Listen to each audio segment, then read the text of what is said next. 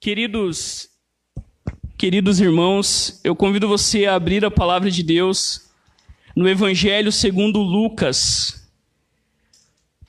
Hoje é o nosso último sermão nessa série Abismo, e hoje nós vamos caminhar com os discípulos no caminho de Emaús, falando sobre quando nós perdemos a esperança.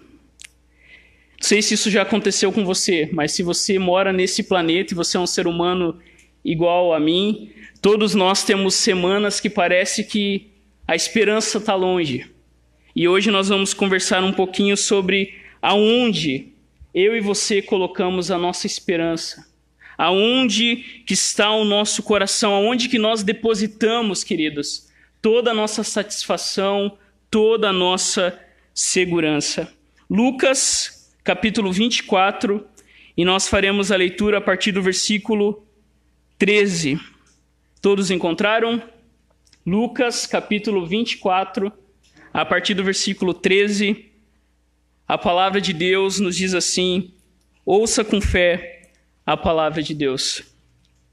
Naquele mesmo dia, dois dos seguidores de Jesus caminhavam para o povoado de Emaús a 11 quilômetros de Jerusalém.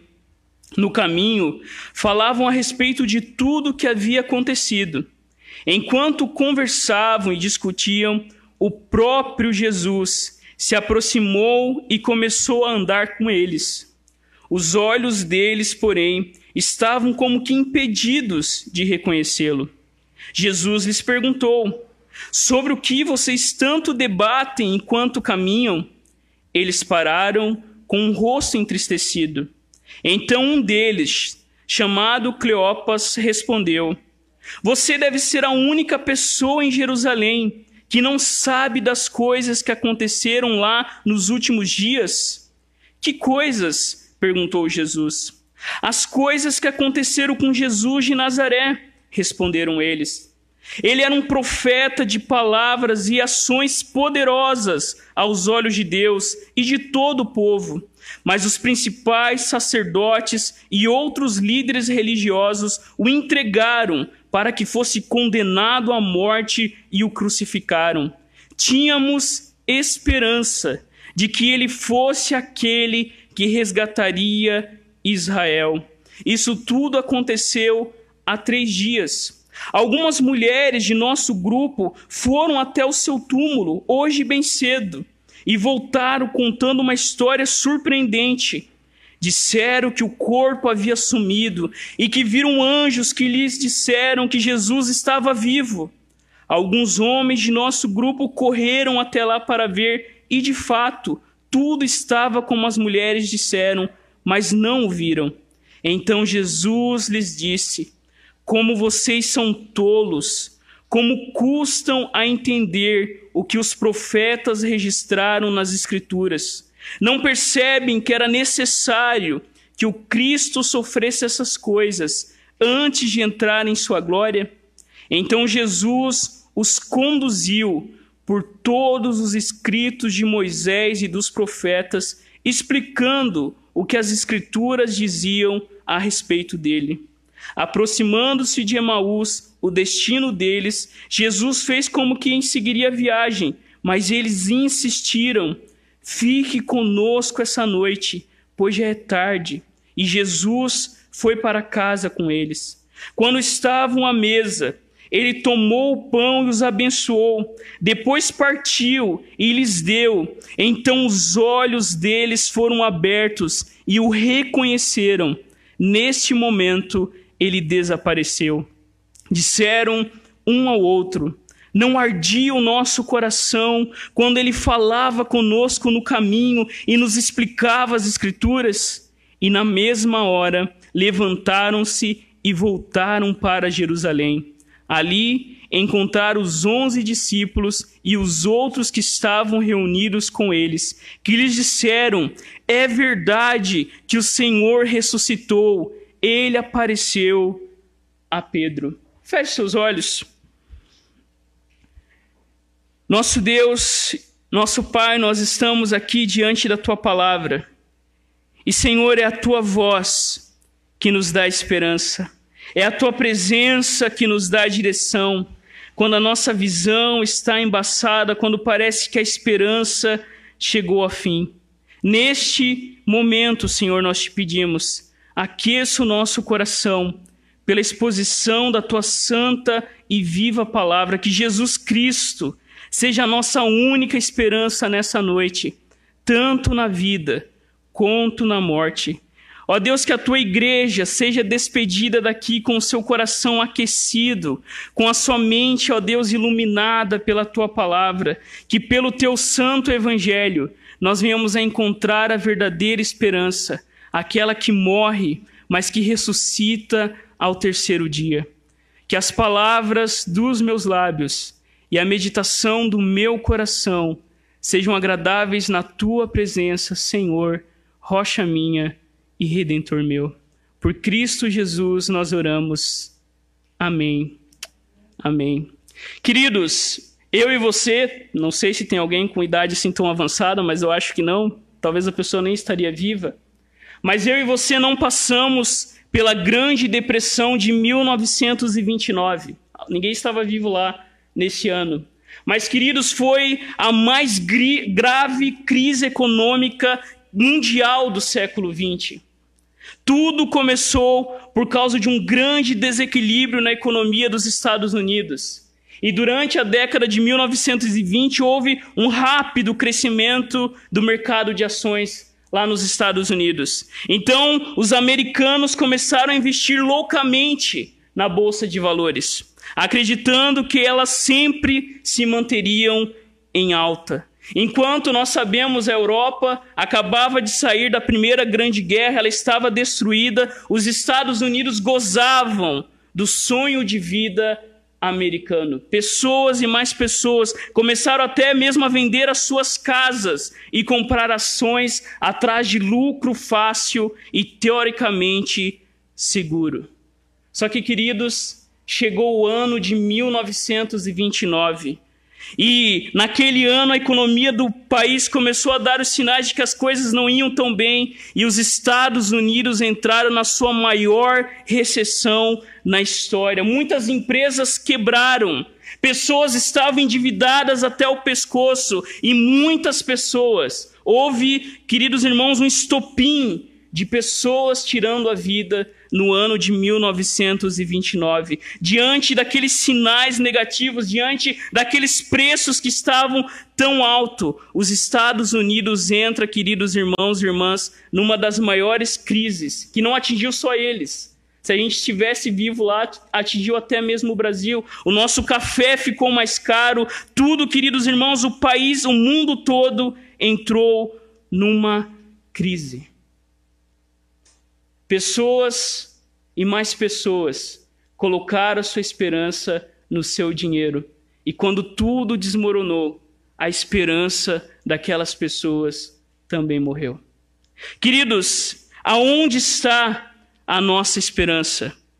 Porque, queridos irmãos, se a nossa esperança está no lugar errado, nós vamos nos frustrar quando as coisas desabarem. Se a nossa esperança está no dinheiro, está no poder, está, queridos irmãos, no nosso status, quando essas coisas ruírem, nós também vamos ficar como essas pessoas em 1929, que viram o seu mundo desmoronando. Queridos, nós veremos nessa noite que nós não podemos ter esperanças equivocadas que nós não podemos colocar o nosso coração nas coisas deste mundo, mas que o nosso coração deve estar apenas em Jesus. Jesus é a nossa verdadeira esperança. Jesus, queridos, é aquele que jamais vai nos desamparar, que jamais vai nos decepcionar. Por isso, queridos, eu quero que você responda nessa noite: aonde está a sua esperança? Pelo que você acorda durante a noite?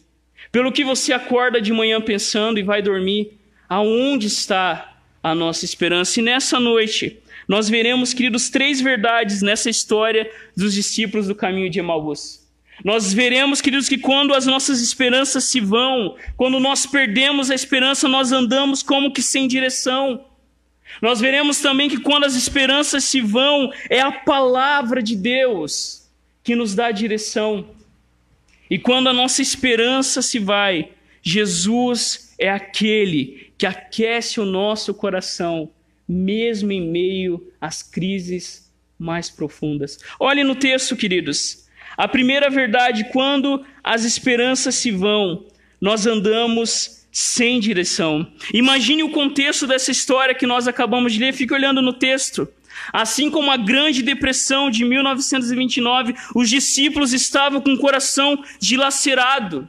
Eles estavam tristes, eles estavam em uma desesperança sem tamanho, eles estavam sem direção, porque para eles Cristo estava morto. Eles saem de Jerusalém e voltam para Emaús, porque para eles a esperança havia acabado. Após três anos de euforia, de presenciar coisas extraordinárias, eles viram cegos vendo, eles viram surdos ouvindo, eles viram paralíticos andando, eles viram mortos voltando à vida, mas agora, aquele em quem eles tinham colocado a esperança estava morto. O brado, queridos, dos algozes de Jesus parece que eram ouvidos no caminho de Emaús, enquanto eles estão voltando para a sua antiga vida, parece que eles ainda estão ouvindo: Não és tu, filho de Deus, salva-te a ti mesmo.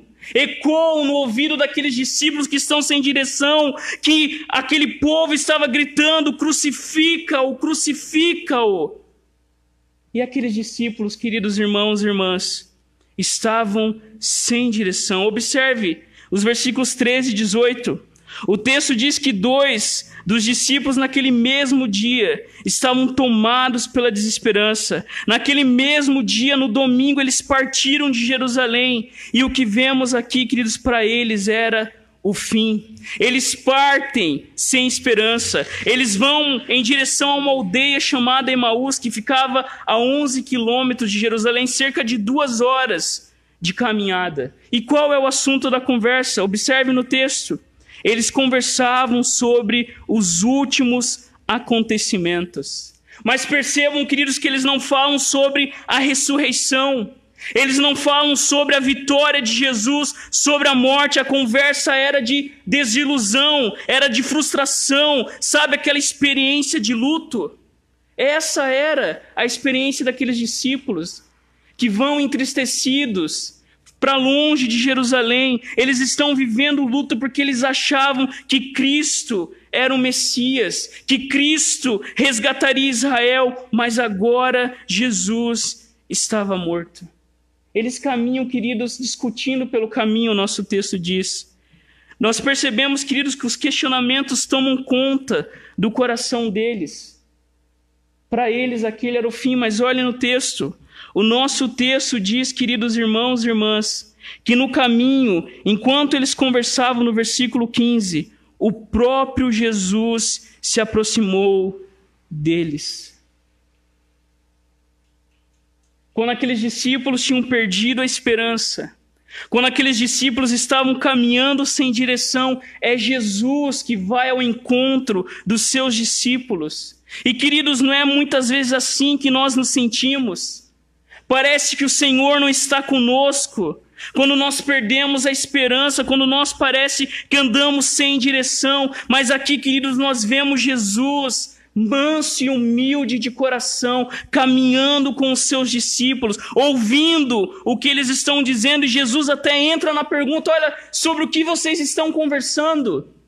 E o nosso texto diz que havia alguma coisa nos seus olhos que os impediram de ver quem era. De fato, eles não reconheceram que era Jesus de alguma maneira. Os seus olhos ou o próprio Jesus estava diferente, que eles não conseguiram ver que aquele que perguntava sobre o que eles estavam falando era o próprio Jesus.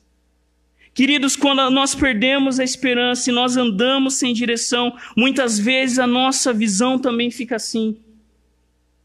Porque se você observar no texto um pouquinho mais para frente, depois nós vamos ver que as mulheres tinham falado: Olha, Jesus ressuscitou. Mas mesmo assim eles não acreditavam, porque eles eram como Tomé.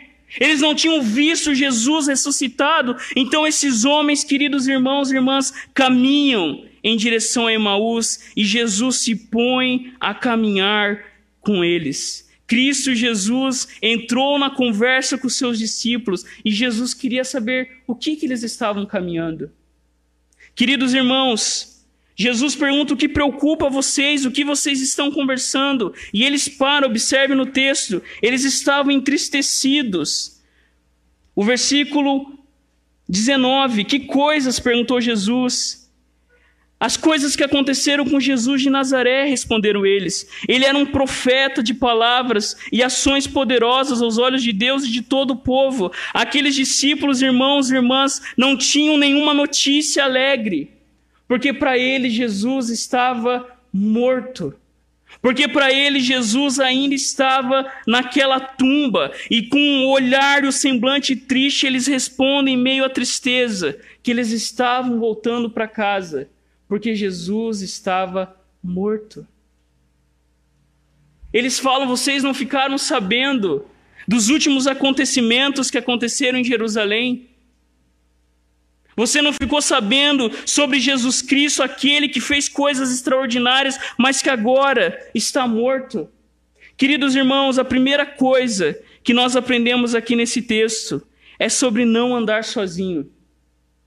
Porque apesar de Jesus ter morrido, apesar deles acharem que Cristo não tinha voltado à vida, eles estão obedecendo a Jesus. Porque Jesus, durante o seu ministério, havia ensinado os seus discípulos a quê? A andar de dois em dois. Apesar de Jesus ter morrido, o ensinamento de Jesus era vivido por aqueles discípulos. Eles não andam sozinhos, mas eles andam de dois em dois, e à medida que eles caminham juntos, Jesus se põe ao lado deles. E aqui nós temos um ensinamento claro da palavra de Deus, queridos. Melhor é serem dois do que um. Ninguém deve andar sozinho. Quando nós estamos sem esperança, quando nós andamos sem direção, de alguma maneira ainda aqueles dois discípulos se consolavam. E Jesus se manifesta no meio dele, porque ele mesmo tinha ensinado que onde estivessem dois ou três reunidos no seu nome, ali ele estaria. A palavra de Deus, irmãos, nos ensina lá em Provérbios que se um cair, o outro levanta o seu companheiro, mas ai do que estiver só pois caindo não há outro que o levante. Você está caminhando sozinho? Você está caminhando isolado? Não caminhe sozinho. A gente começou um pré, um piloto do discipulado, e nós queremos, irmãos e irmãs, que em breve todos nós tenhamos uma parceria de discipulado. Ninguém caminhando sozinho. Quando nós estamos sem esperança, queridos irmãos, é no discipulado que Jesus manifesta e entra na conversa e nos dá direção. Não caminhe sozinho, irmãos e irmãs. Não caminhe sozinho.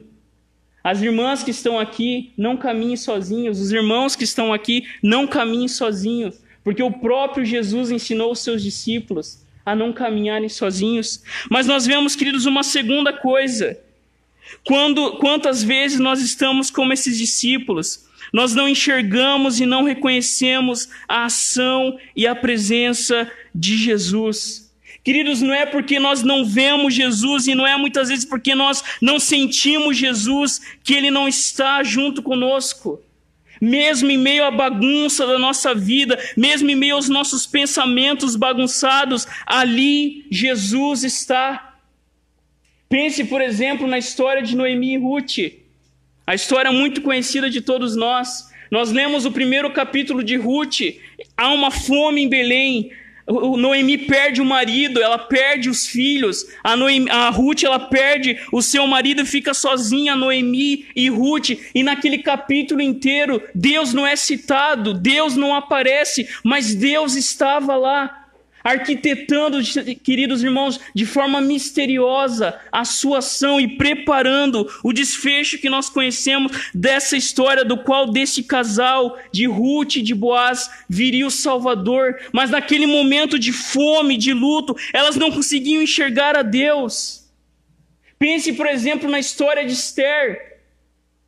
Aonde Deus não aparece na história, Deus não é citado no livro inteiro, mas nós vemos, queridos irmãos e irmãs, de forma soberana e misteriosa, Deus estava protegendo o seu povo.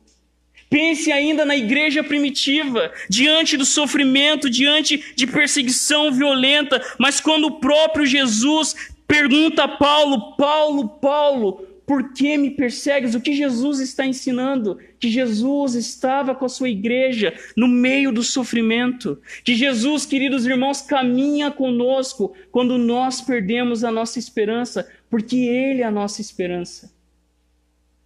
Olhe no texto e veja comigo a segunda verdade. Queridos, quando nós perdemos a esperança, nós andamos sem direção. Mas quando nós perdemos a esperança, é a palavra de Deus que nos dá a direção. Jesus ele continua a conversa, olha o versículo 19. O texto nos diz que Jesus pergunta sobre aquelas coisas e eles respondem.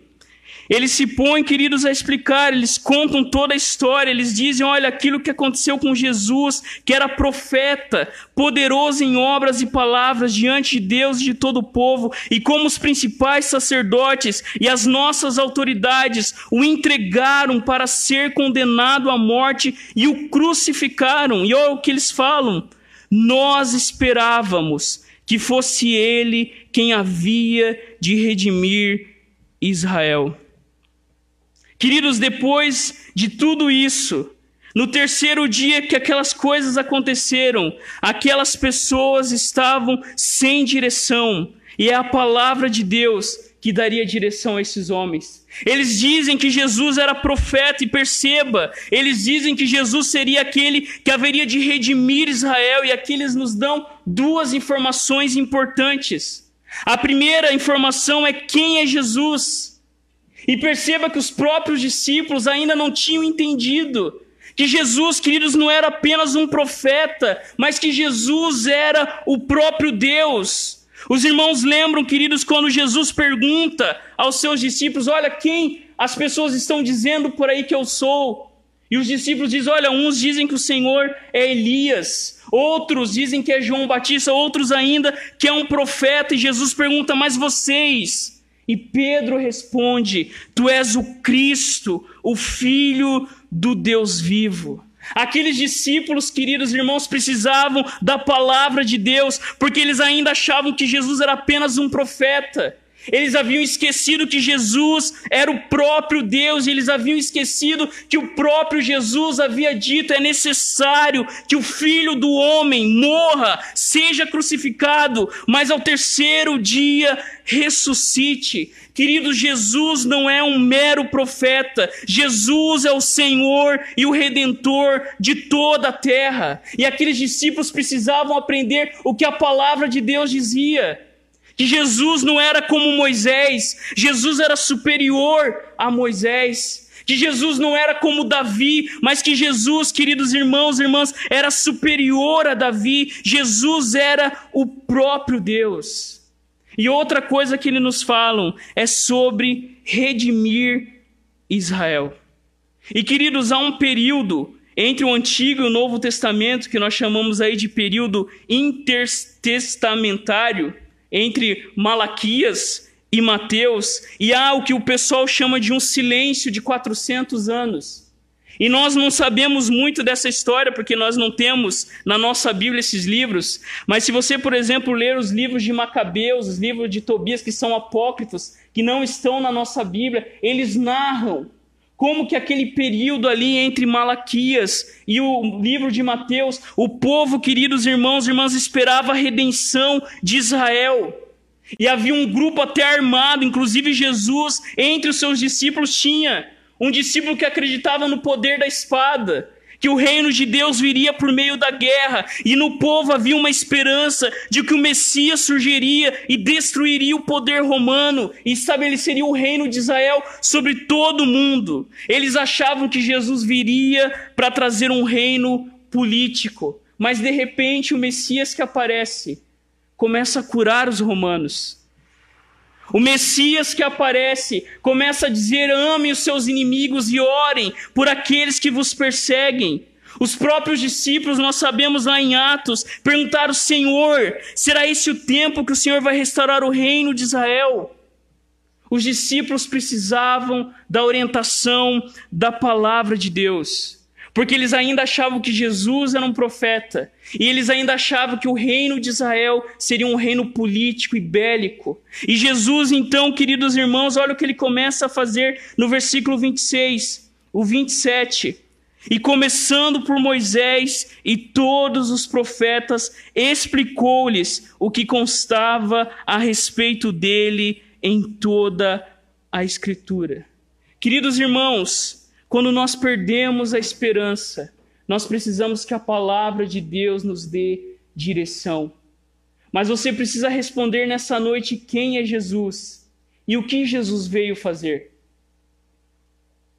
Nós precisamos, queridos irmãos e irmãs, ter uma visão da grande história da Bíblia para compreendermos que Jesus veio para dar a sua vida, para derrotar os nossos maiores inimigos e entre eles o pecado. Nós precisamos olhar para a história e ela nos dá a direção e o desfecho, queridos irmãos e irmãs, que desde a lei de Moisés, passando pelos profetas, o que Deus queria era apresentar Cristo Jesus a nós, porque em Jesus queridos irmãos e irmãs, nós temos vida e vida eterna.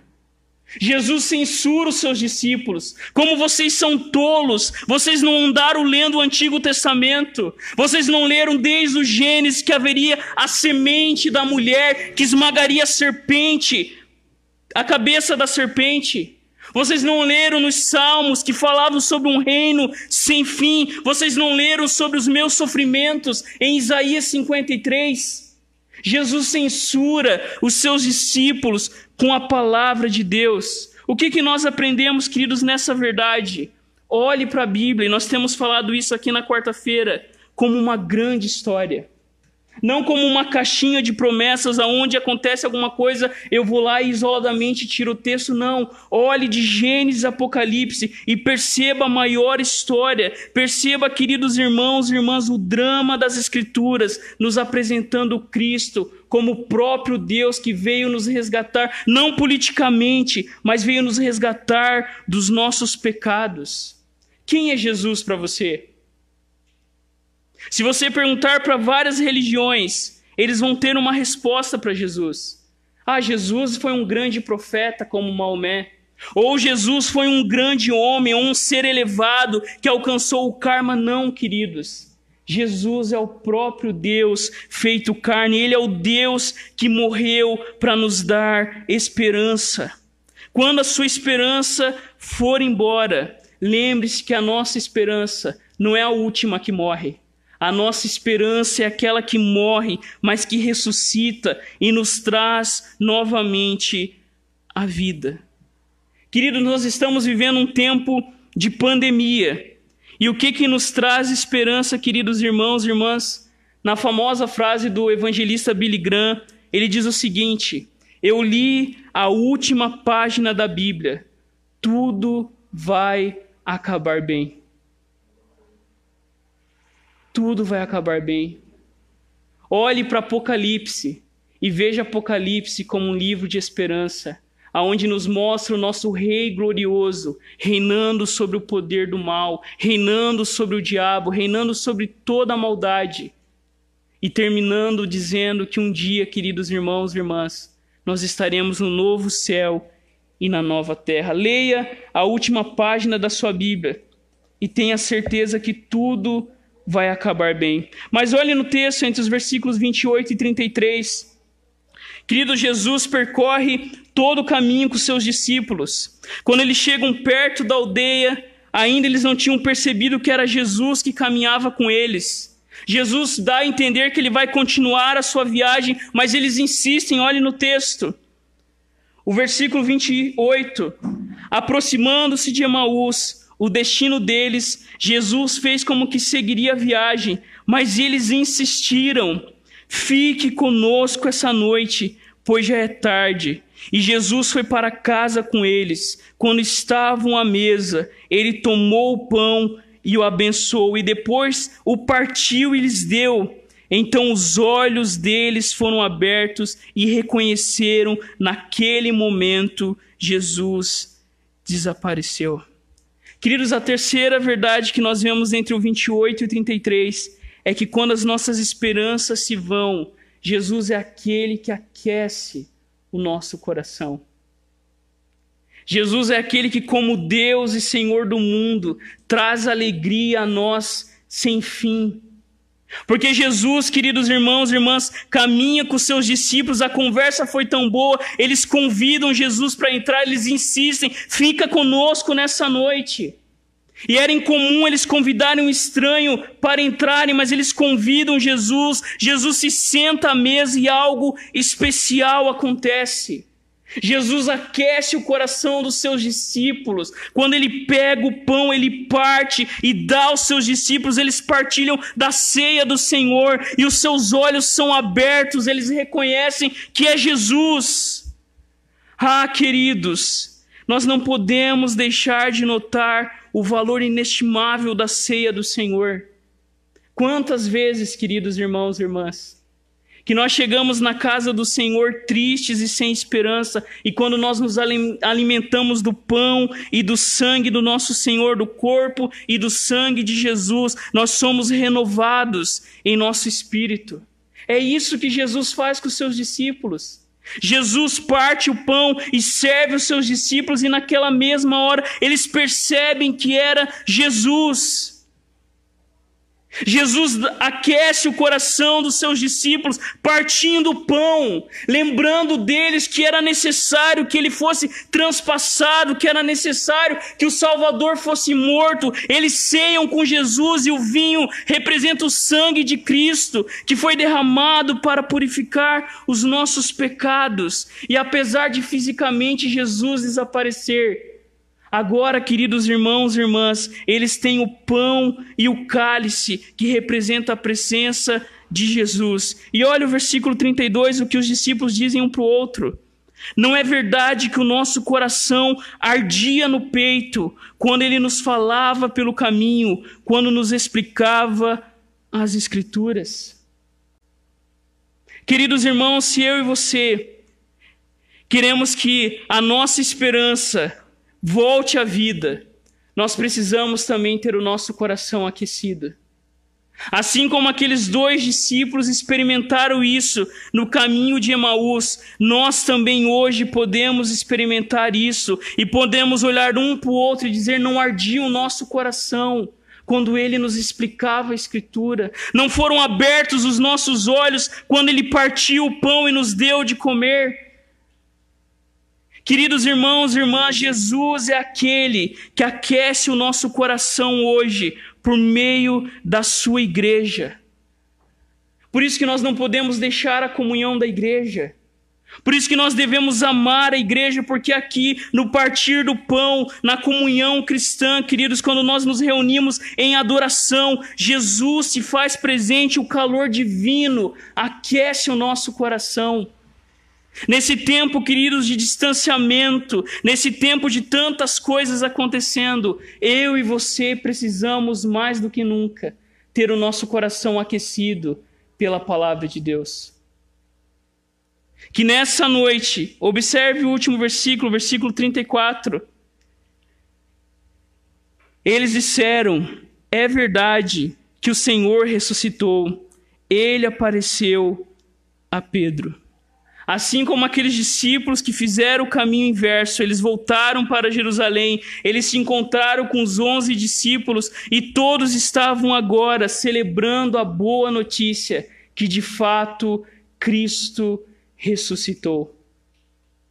Queridos irmãos e irmãs, quando as nossas esperanças se vão, o que eu e você precisamos ouvir é a única voz capaz de aquecer o nosso coração.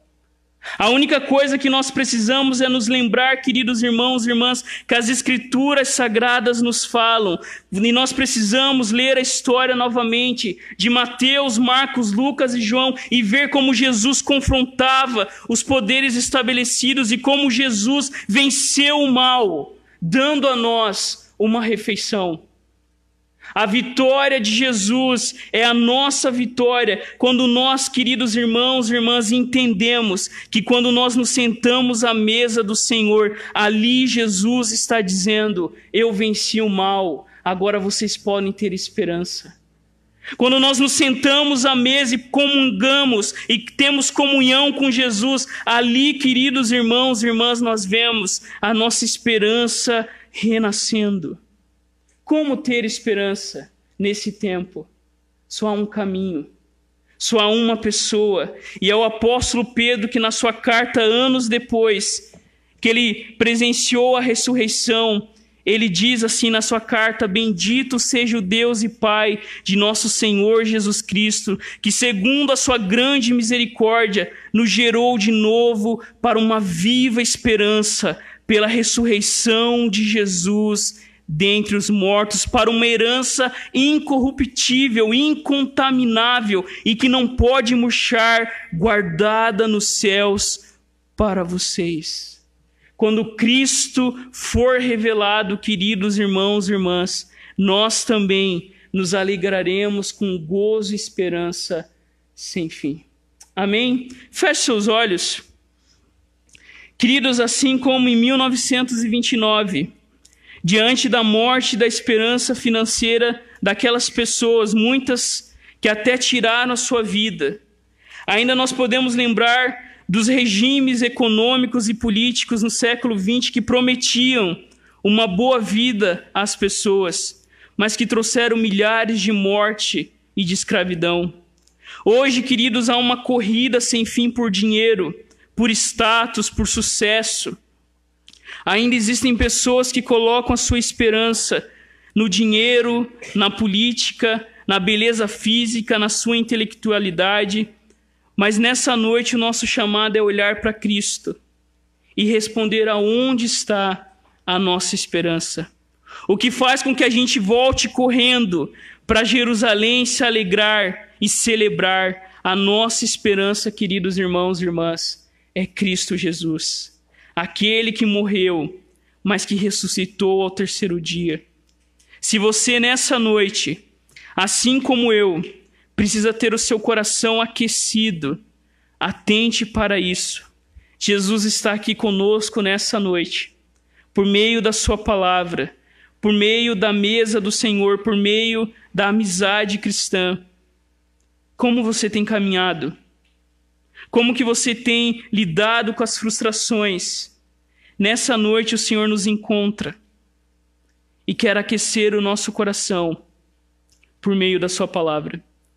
Se você, assim como eu, queridos, precisa ter os seus olhos abertos para que o seu coração e os seus lábios voltem a se alegrar, eu convido você a colocar a mão no seu coração e vamos juntos fazer essa oração. Coloque a mão no seu coração e peça nessa noite, Senhor, eu preciso também que a tua palavra me dê direção. Eu preciso também ter o meu coração aquecido pela presença de Jesus.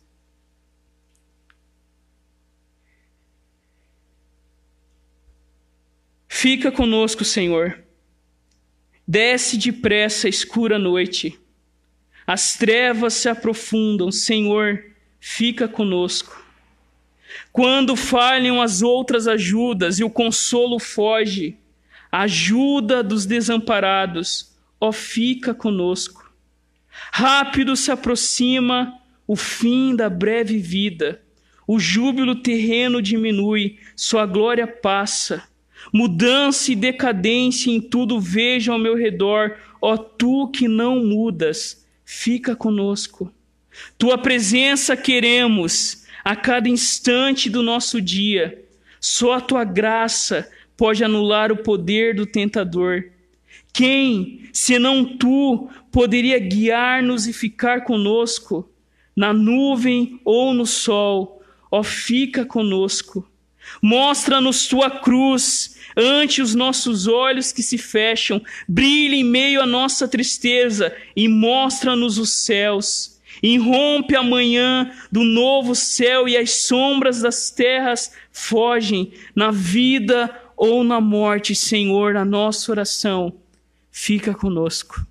Que nessa noite, ó Pai, o nosso coração seja aquecido por Cristo Jesus, que tem todo o poder sobre todas as coisas e tem o poder de ser a nossa esperança nessa noite. Por isso, Deus, a nossa oração, fica conosco, nos dê direção e aquece o nosso coração. Nós oramos em teu nome, Jesus. Amém. Amém.